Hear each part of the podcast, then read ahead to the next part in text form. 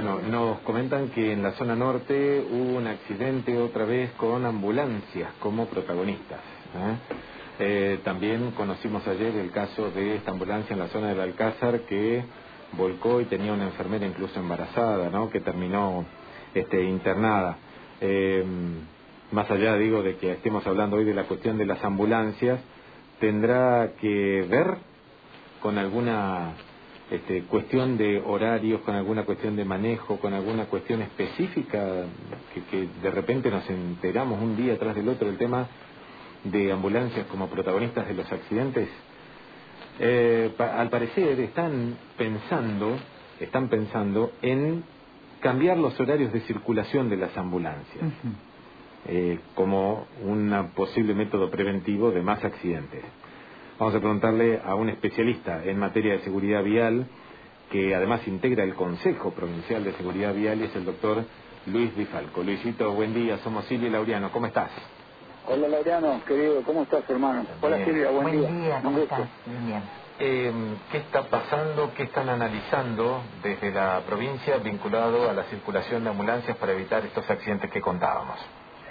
Bueno, yo te cuento, por ahí la gente no sabe, Misiones tiene más de 150 ambulancias y hay una gran mayoría que hacen traslados, traslados programados del interior a diferentes lugares, a, diferentes centros de salud, ya sea en Posadas, en Monte Carlo, en, Iguazú, en El Dorado, en un montón de lugares.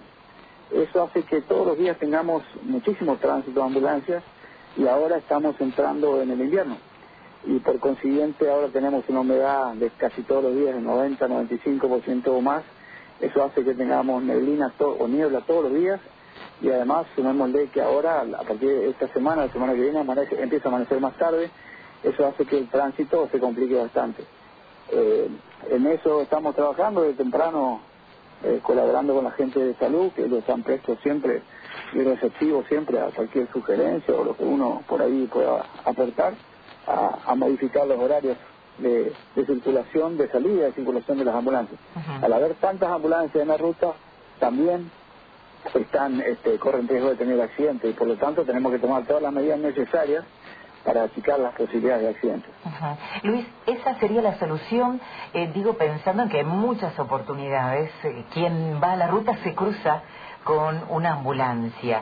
Y pensando que generalmente se trasladan muy temprano por una cuestión de necesidad y urgencia, eh, muchas veces para llegar a hacer tratamientos aquí a Posadas. Estoy pensando en la zona centro, quien más conozco cómo es el movimiento de las ambulancias. Sí, si vos, si vos tenés en cuenta de que todos los días tenés un promedio aproximado de 15 a 17 ambulancias que circulan todos los días, que van y que vienen. Tenés un promedio aproximado de 30, 35 ambulancias que van y vienen durante el día a, nuestros hospitales más grandes, digamos. Si haces un promedio diario, semanal, mensual, anual, en realidad son miles de movimientos y traslados que se hacen.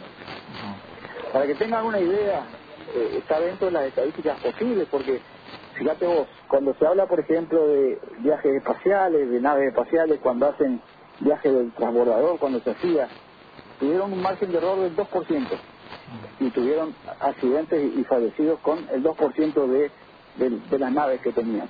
Con el tema del tránsito pasa algo parecido, pero es mucho más grave. Tenés que tener en cuenta la cantidad de movimientos que hay. ¿sí?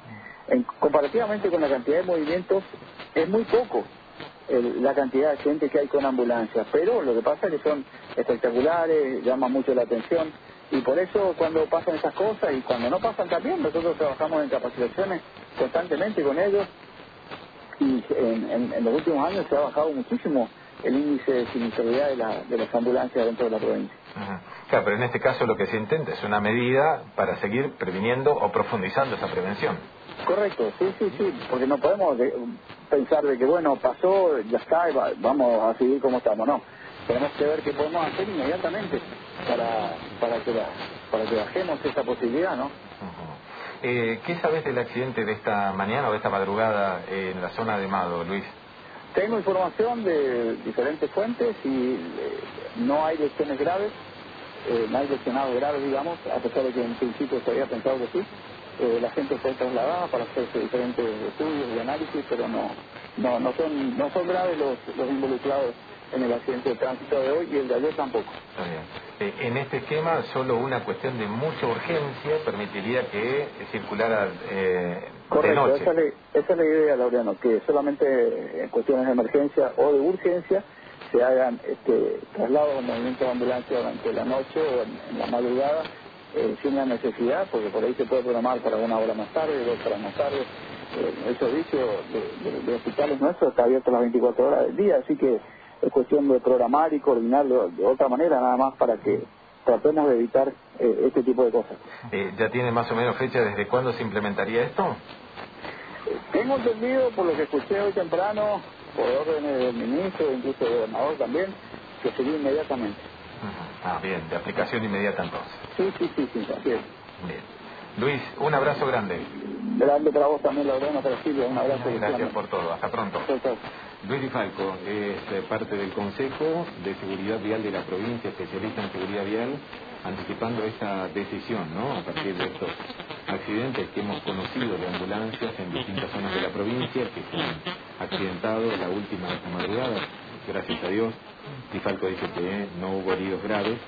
Eh, se ha tomado la determinación que solamente por una urgencia, pero muy urgente, valga la redundancia, van a circular en, de noche. Si no, se van a tratar de reprogramar todos los traslados de día, cuando haya Claro, y si hay una combinación con el Ministerio de Salud, con el hospital, que generalmente desde donde vienen del interior muy temprano, que por lo menos en Alem, que salen a las 6 de la mañana muchas veces porque tienen turnos aquí programados para hacer estudios. Pero como decía, si se coordina todo para más tarde, no hay necesidad de que vengan tan temprano. Exactamente. Bueno, esta es la noticia que nos daba Luis ¿Querés estudiar carreras con amplia salida laboral? El IPESMI te ofrece educación personalizada y adaptada a las nuevas necesidades del mundo y la región. Encontranos en Posadas, Jardín América, Oberá y El Dorado. Conoce nuestra oferta académica ingresando a ipesmi.edu.ar o escribinos al WhatsApp 3764 100232. Elegí el IPESMI, más de 30 años de experiencia en educación superior.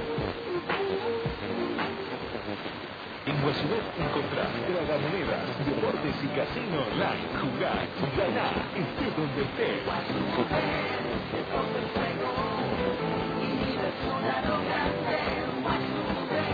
Registrate en guasubet.com.ar